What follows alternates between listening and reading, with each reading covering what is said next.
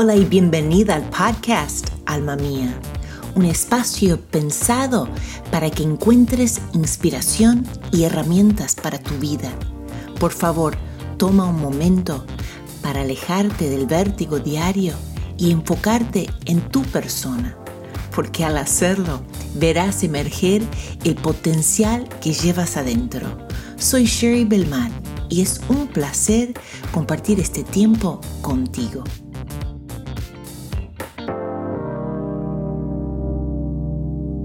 Bueno, parece increíble, pero ya estamos en febrero. Ya pasaron 35 días, tenemos 331 por delante y van a ser las mejores.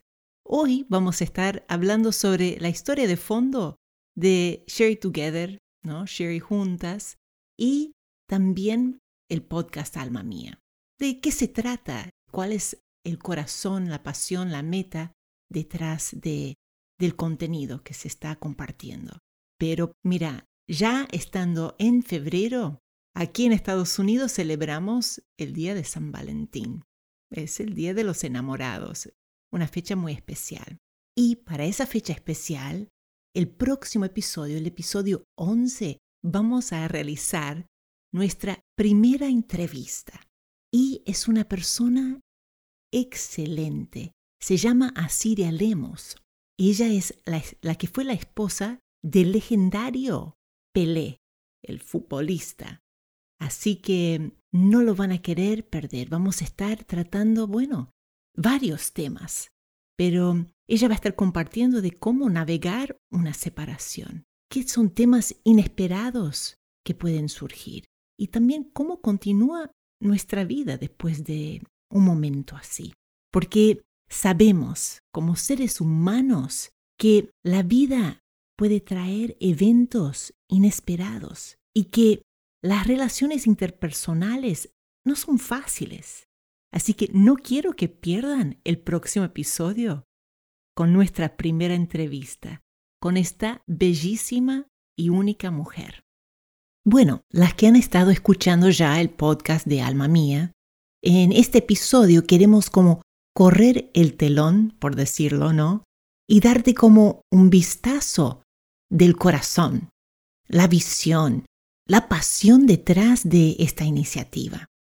Todos sabemos que la vida no es perfecta, pero sin embargo solemos usar la perfección como nuestra manera de medir nuestra vida, es como un estándar, ¿no? Para medir nuestra vida y como convalidar nuestras vidas. Y Sabemos que cuando las circunstancias, las personas o una crisis llega a nuestra vida, de alguna manera nos sorprendemos y nos ponemos ansiosos porque tratar de cambiar y llevar esa situación hacia un estado de perfección que no existe. Y es la tendencia humana y nos cansamos, nos agotamos vamos transitando nuestra vida y tenemos que aprender a ser ágiles y resilientes, porque tenemos que aprender cómo tratar y responder ante la crisis y navegar estas experiencias, porque son parte de nuestra vida. Y esto lleva una cierta destreza y lleva un aprendizaje y uno tiene que adquirir el conocimiento. Es que no nacemos sabiendo todo. Sin embargo, no nos tenemos mucha paciencia, ni a nosotros muchas veces, ni a los demás. Dicho eso, vamos a arrancar con la historia, ¿no? Del por qué, qué está detrás.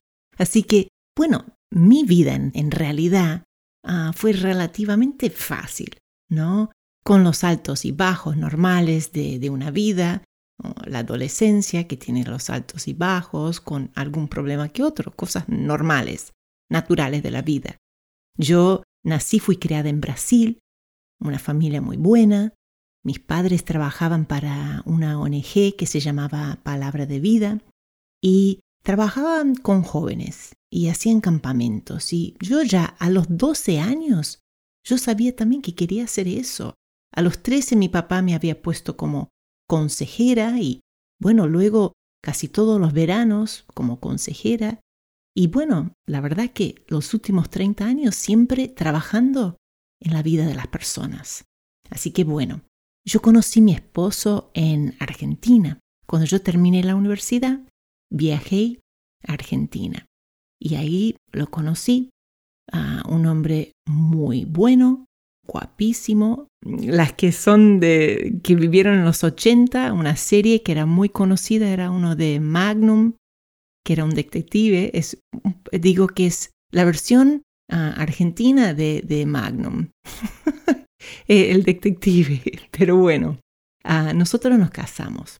Y yo digo que claro, cuando uno se casa en la juventud, uno es ingenuo y uno, la juventud tiene sus cosas hermosas, pero la verdad que está muy sobrevalorada, ¿no? Porque hay cosas que se aprenden únicamente con el tiempo. Por más que tengas títulos, porque, por más que hayas estudiado, hay cosas que solo aprendes a la medida que vas transitando el tiempo y que uno va adquiriendo ¿no? esos conocimientos.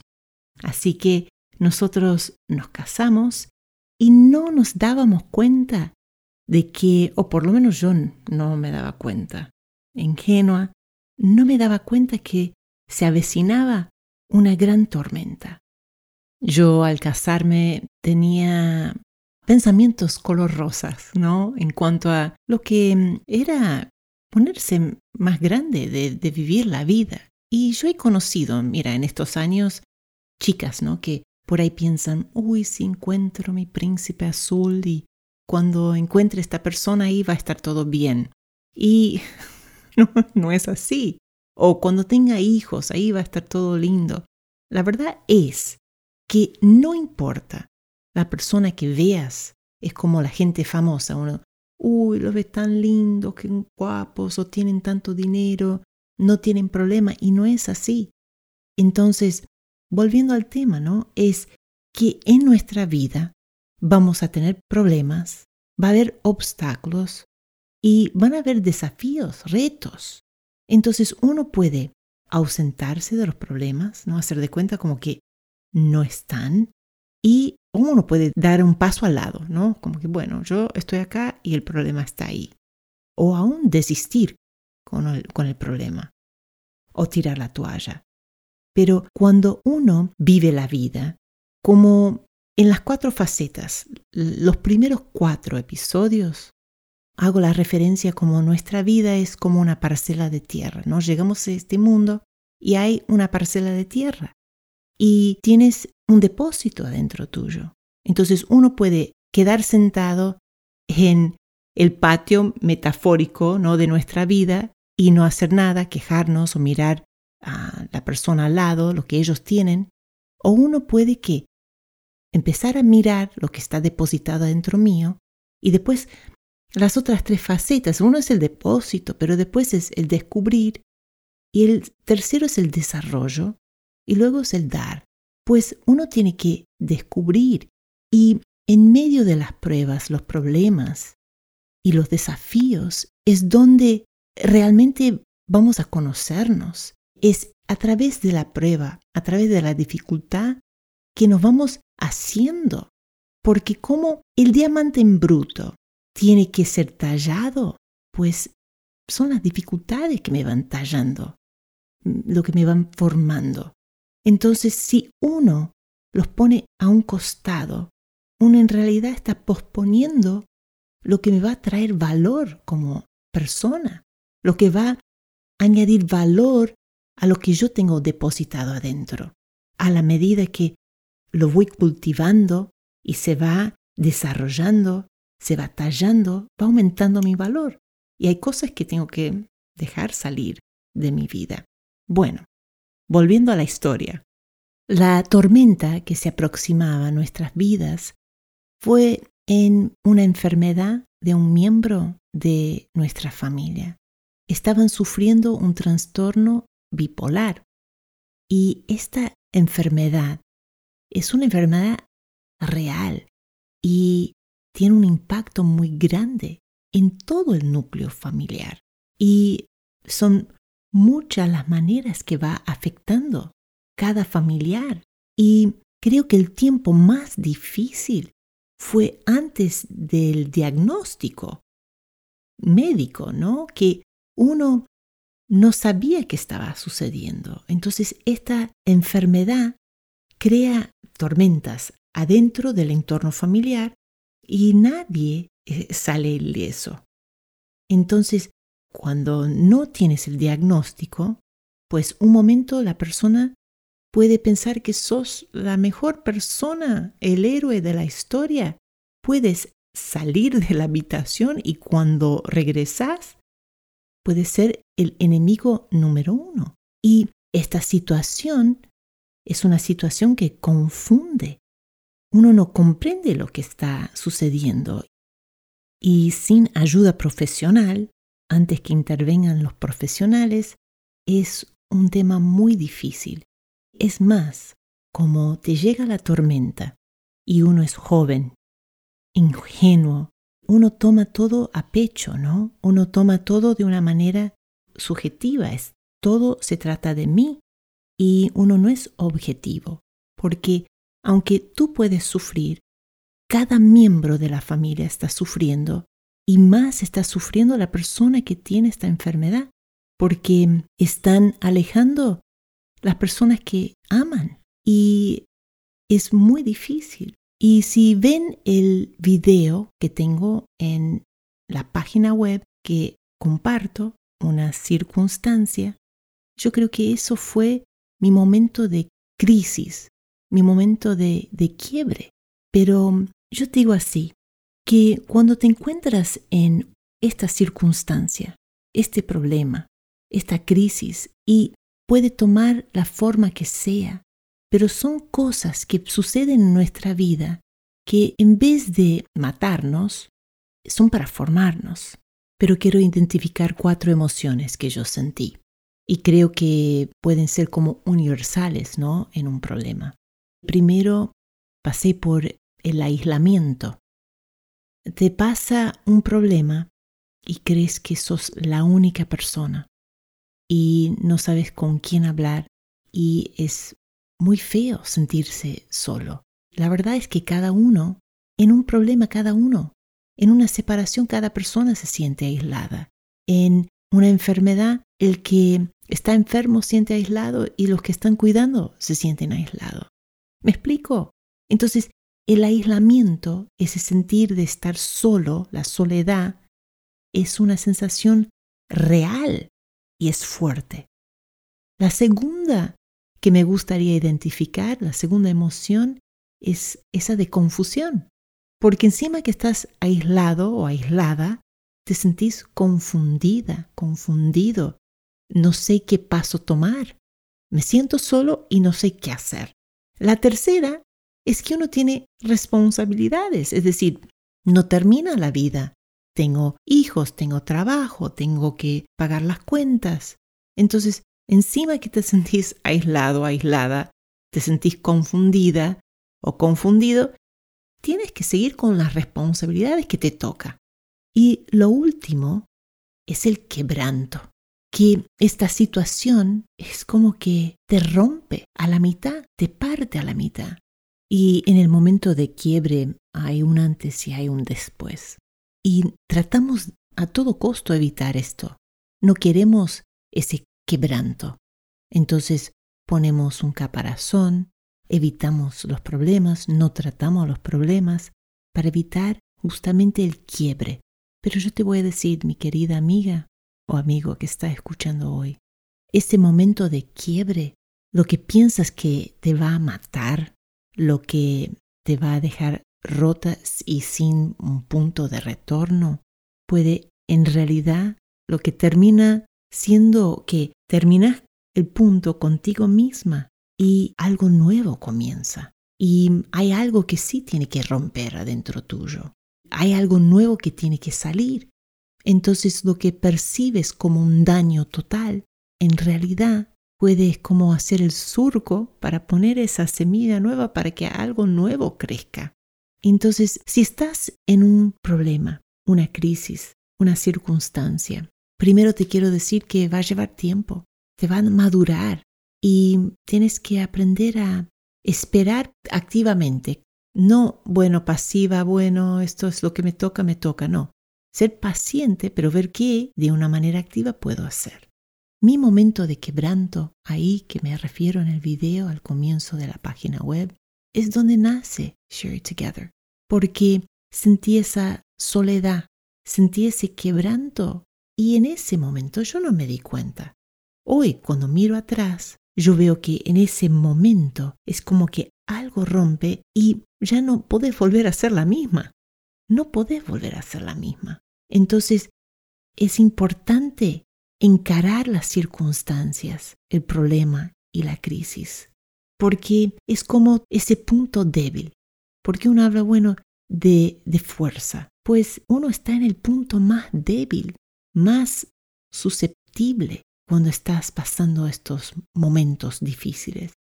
Entonces, ¿cómo puedo tener fuerza cuando me siento débil? Y si ignoras el problema y lo evitas y haces excusas, eso es vivir en ese punto de temor. Entonces, en vez de estar viviendo en fortaleza y vivir con valor, estoy viviendo desde la debilidad y desde el temor. Por lo tanto, nace Share Together, Share Juntas, Soulset, Alma Mía, el podcast. Porque quiero que tengan herramientas prácticas, estrategias prácticas que pueden aplicar a su vida, que cada episodio sea algo que infunde aliento y vida. Vamos a estar proveyendo cursos para ayudarte, para poder entender tu vida, que sí, la vida puede ser difícil, puede ser duro, pero yo no, no quiero que te sientas sola. Sí quiero que encuentres un lugar donde puedes confiar, que puedes sentirte valorada y que te inspire a crecer y darte esas herramientas para poder florecer. Entonces quiero que te lleve de ese lugar de debilidad para que encuentres tu fortaleza. Quiero llevarte de ese lugar de temor a un lugar de valor, para que salga de esas dudas sobre ti misma, si tú lo puedes lograr, si sos valiosa o valioso, y cómo llegar de donde estás a donde quieres ir. Hay pasos prácticos que debes tomar y necesitas conocimiento porque el conocimiento te fortalece, el conocimiento te da valor, el conocimiento te abre la vista, te alumbra.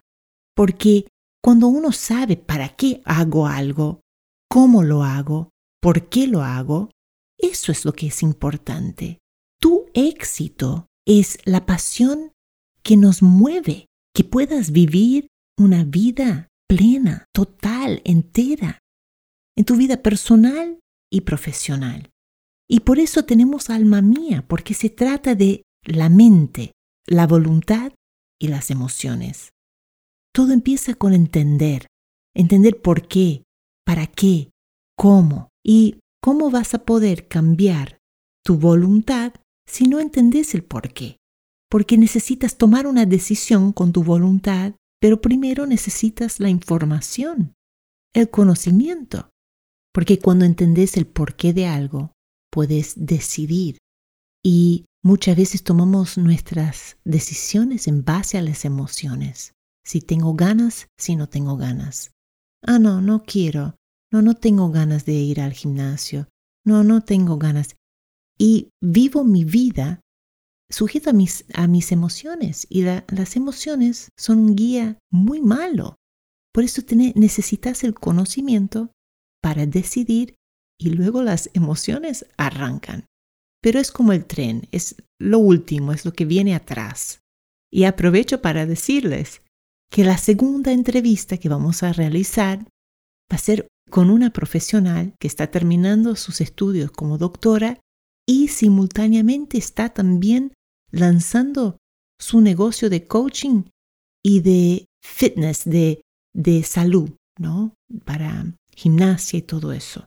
Entonces ella también va a estar compartiendo claves para ayudarnos a qué? A como hackear nuestras emociones. Hay cosas que uno puede hacer para ayudarnos a, a poder tomar esas decisiones, porque uno sabe que las emociones son traicioneras.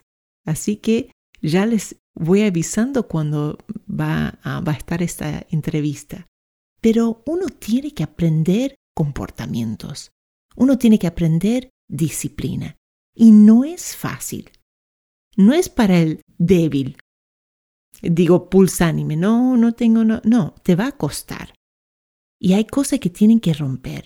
Pero mira, lo que parece que es lo peor que te está llegando a pasar en tu vida, en realidad, si aprendes a encararlo de la manera correcta, puede ser la mejor cosa que te ha pasado.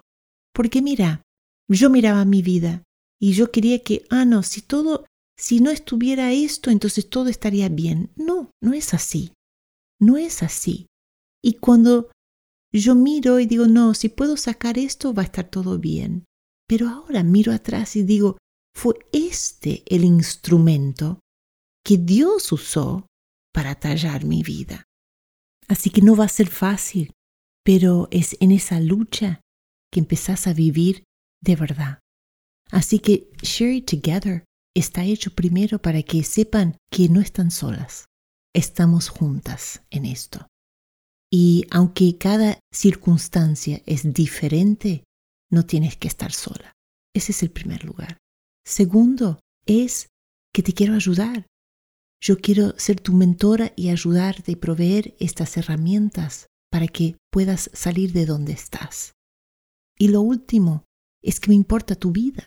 Quiero ser tu amiga. Quiero estar a tu lado. Vamos a estar juntas. Quiero ayudarte y más que nada caminar contigo, porque uno entiende el valor de vivir la vida juntos, de salir adelante juntos. Y hoy lo que piensas que es imposible, no lo es. Tú lo puedes hacer, yo sé que lo puedes hacer. Así que ya cerrando este tiempito, primero quiero agradecerles por las reseñas que han dejado ahí en iTunes, las que no ha dejado una reseña, estás escuchando el podcast, te gusta, por favor, tomes el tiempo para poder ah, escribir ahí. Estoy leyendo cada uno de ellos. Segundo, muchísimas gracias las que están escribiendo, las que me están compartiendo. Me encanta saber de ustedes lo que está pasando en sus vidas, cómo estas palabras te están llegando. Es una ida y vuelta, ¿sí? Entonces, sigan escribiéndome. Pueden encontrarme en Instagram, en Share Together, o ahí también en Facebook hemos abierto nuestra página. Lo pueden encontrar a través de Instagram y también está ahí la página en Facebook que es Soulset y Alma Mía y ahí podemos estar compartiendo. Entonces, quiero aprovechar para desearles una hermosa semana y en dos semanas nos volveremos a encontrar. Gracias por acompañarme hoy. Quiero invitarte a conectar conmigo visitando nuestro sitio web sherrytogether.com. Soy Sherry Belmar y juntas vamos por más.